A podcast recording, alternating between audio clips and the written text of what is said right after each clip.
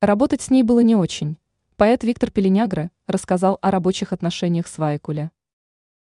Русский поэт и песенник Виктор Пеленягра рассказал о том, как сотрудничал с латвийской певицей Лаймой Вайкуле.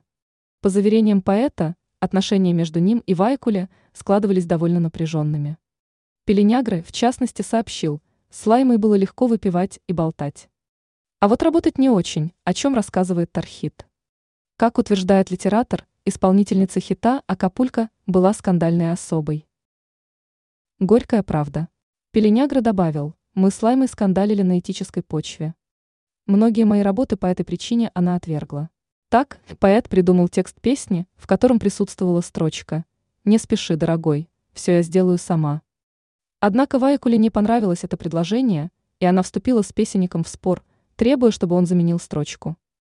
Ранее мы рассказывали о том, почему Анастасия Волочкова не пошла на голую вечеринку блогера Анастасии Ивлеевой.